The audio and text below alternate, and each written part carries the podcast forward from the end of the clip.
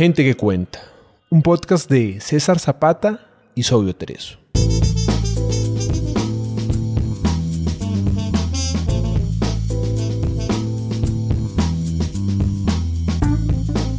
Gente que cuenta es un espacio para leer autores latinoamericanos poco conocidos. Gente que puede que no esté en tu radar, pero tiene algo bueno que contar. Pequeños autores, grandes obras.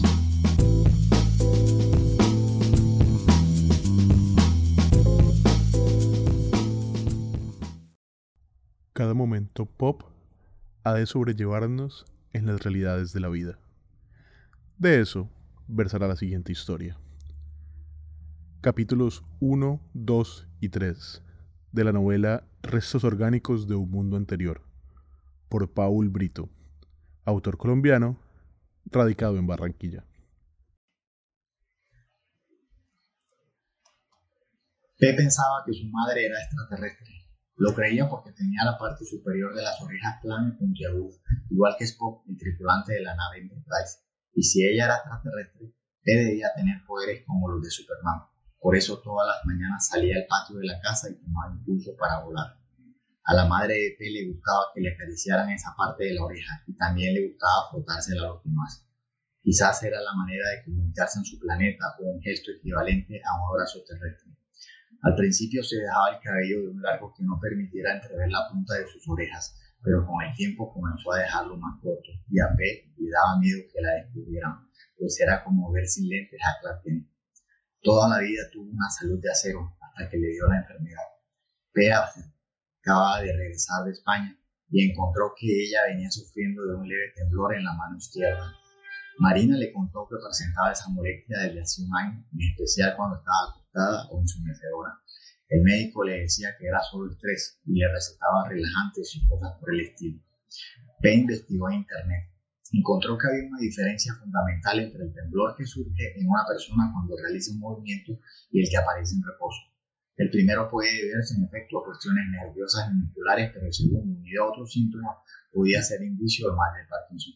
Los otros síntomas que la mamá de P también presentaba eran rigidez en el rostro cuando siempre había sido muy expresiva, brazos extendidos hacia adelante como si cargara una bandeja. Una vez incluso le pusieron una en las manos pensando que se estaba ofreciendo para ello cuerpo ligeramente encorvado y pasos rápidos y torpes.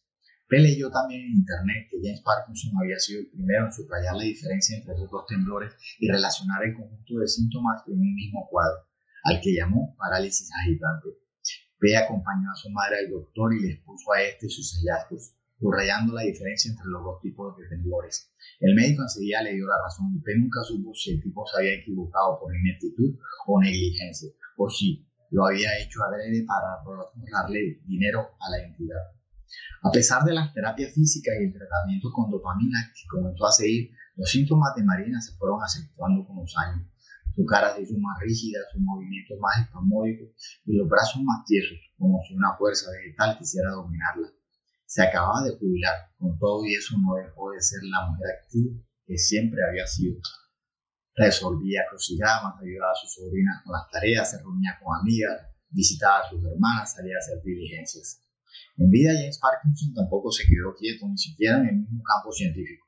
Se dedicó también a la geología y la paleontología y llegó a reunir una de las colecciones de fósiles más importantes de Gran Bretaña. Además de un ensayo sobre la parálisis agitante, la monografía donde definió la enfermedad, publicó un tratado sobre fósiles con un título hermoso y más apropiado para un libro de ciencia ficción, Organic Remains of a Former World. El libro, que no ha sido traducido al español, está redactado con una prosa más poética que científica. A los fósiles les llama medallas de la creación, eslabones claves que conectan una porción del pasado con otra. Y como si cada cosa dejada por su madre fuera también una medalla que P debía preservar para recordarla, atesoró obsesivamente algunos de sus objetos personales, entre ellos su perfume y un crucigrama que estaba llenando al momento de morir. Las letras apenas eran legibles por efecto del Parkinson y la debilidad que sufrió en los últimos días. P aseguró el papel debajo de una alcancía en el cuarto de su hija para descifrar luego las últimas palabras de su madre, pero alguien que limpiaba la habitación botó el crucigrama pensando que no tenía ningún valor. La pérdida del crucigrama le hizo preguntarse una y otra vez por la pérdida mayor. Lo impulsó a rastrear pistas aún no borradas, a buscar afanosamente pedazos intocados de la desolación. P sabe que esas piezas son modelos abstractos, pero se aferra a ellos como si cada resto o fragmento fuese un vestigio arqueológico, una medalla de la creación, una señal de vuelta al origen del mundo. Segundo capítulo, volver al pasado. El epígrafe dice, el pasado es un ángel que cae de cabeza en el vacío. Tania Ganitsky. En la película Volver al Futuro 2, Marty McFly viaja a la fecha en la que P habría de cumplir 40 años, el 21 de octubre del 2015. En 1989, cuando P vio por primera vez la cinta, le sorprendió descubrir el DeLorean aterrizando en esa fecha redonda de su futuro. Trató de imaginarse en ese remoto día del siglo XXI, pero no fue fácil hacerlo. Igual que era fácil con 40 años asomarse al pasado y reconstruirlo con los pocos pedazos que conserva. Él era en ese momento un muchacho de 13 años. Vivía en una organización rodeada de montes a las afueras de la ciudad, al pie de una enorme cantera. Desde el borde veía volquetas cargando arena y piedras calizas. Más allá se extendía una vegetación densa atravesada por el río Magdalena y al fondo, como una bandera, la franja brillante del mar. Todo eso le daba la apariencia de que apenas estaban haciendo el mundo. Vivía con su madre, su hermana y una perrita Cindy en una casa con patio donde llegaba la brisa fresca del mar. La abuela, las tías y los primos de P vivían a pocas casas de distancia y todo era tan nuevo que la muerte no existía en el palacio. El paraíso prometía durar para siempre. Aún así, la felicidad no era completa. Estaba minada por un hueco tan grande como la cantera. Su padre estaba trabajando en España y no volvería sino en dos años. Pero lo extrañaba porque a pesar de sus defectos, era el único amigo que tenía. En el colegio se había alejado de sus compañeros, en clase no se concentraba y en recreo gastaba el tiempo caminando lentamente hacia el baño más retirado. Pensaba entonces en el futuro, el único sitio donde quería estar, pues solo allí podría reunirse con su padre. No pensaba en el pasado porque, en comparación con el futuro, era un lugar estrecho que siempre lo conducía al presente, a esas horas muertas en que soñaba su padre. Por eso, aquella segunda parte de Volver al Futuro, en la que el personaje podía trasladarse al mañana, le parecía la mejor. De hecho, pues se pasaba las tardes encerrado en su cuarto imaginando ese futuro, inventando aparatos y piezas que arrancaba de electrodomésticos de la casa. En 27 años, el momento en que McFly aterrizaría, se imaginaba convertido en un científico como fabricando artefactos y realizando experimentos con el tiempo. No le parecía raro que cualquier día se le apareciera el mismo ya mayor dispuesto a llevarlo al futuro. Aunque el fondo le daba miedo, sabía que podía encontrar cosas que no podría ver. El miedo no era infundado, pues si en efecto hubiera viajado el 21 de octubre del 2015, como lo hace ahora al saltar del recuerdo al presente, se habría encontrado con que su madre había muerto apenas un mes atrás y se habría visto a sí mismo aferrado el tiempo en que ella todavía estaba viva. Se habría encontrado también con que su padre había muerto 10 años antes y su abuela 14 y se habría visto viviendo en un edificio rodeado de edificios, lejos de la organización donde creció a kilómetros de sus tías y primos. Habría encontrado que era un sobreviviente, un residuo del pasado, eso que siempre somos en el futuro escombros, vestigios de un mundo que va dejando todo atrás y que nos concede como único consuelo los recuerdos. Habría encontrado la memoria es el único artefacto capaz de traer de vuelta la brisa fresca del mar y el patio de la infancia. El único mecanismo que puede rescatar por un momento el tiempo perdido en que el mundo era apenas una cantidad.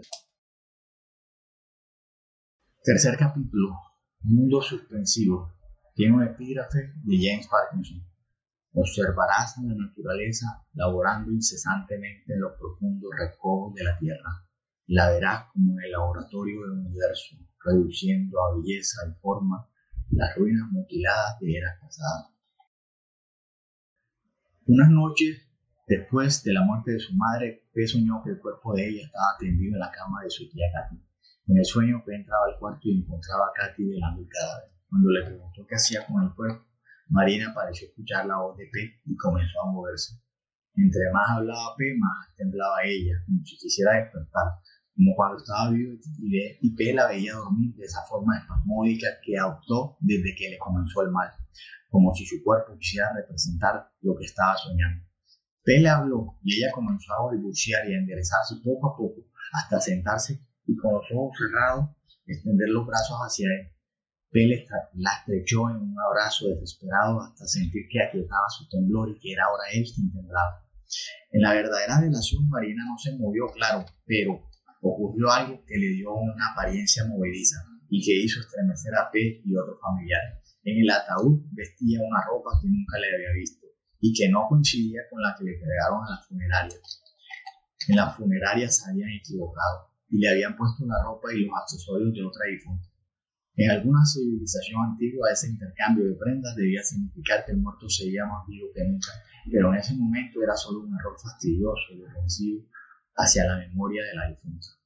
En todo caso, P no se dejó llevar por la irritación, pues la ropa no le sentaba mal.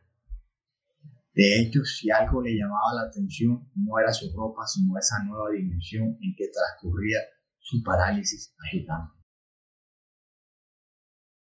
En su libro de paleontología Organic Remains of a Former World, Parkinson sostiene que a pesar de su petrificación, los fósiles siguen en moción constante, impulsados en una progresión regular a través de varias formas y modos de existencia, comunicándose con nosotros como matrices vivas, como medallas relucientes, igual que un álbum de fotos remueve el brillo del pasado cada vez que se abre.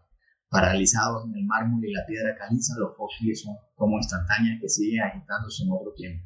De la misma forma que cada momento transmite al siguiente la sustancia continua del presente. O de la misma manera en que el petróleo, siendo una acumulación inerte de sedimentos orgánicos del pasado geológico, vuelve a mover el mundo después de tanto tiempo dormido. Te imaginó, en fin, que detrás de esa aparente quietud, su madre debía estar en otra parte, en otro sueño, moviéndose aún más como nunca antes. Escuchaste a Gente que Cuenta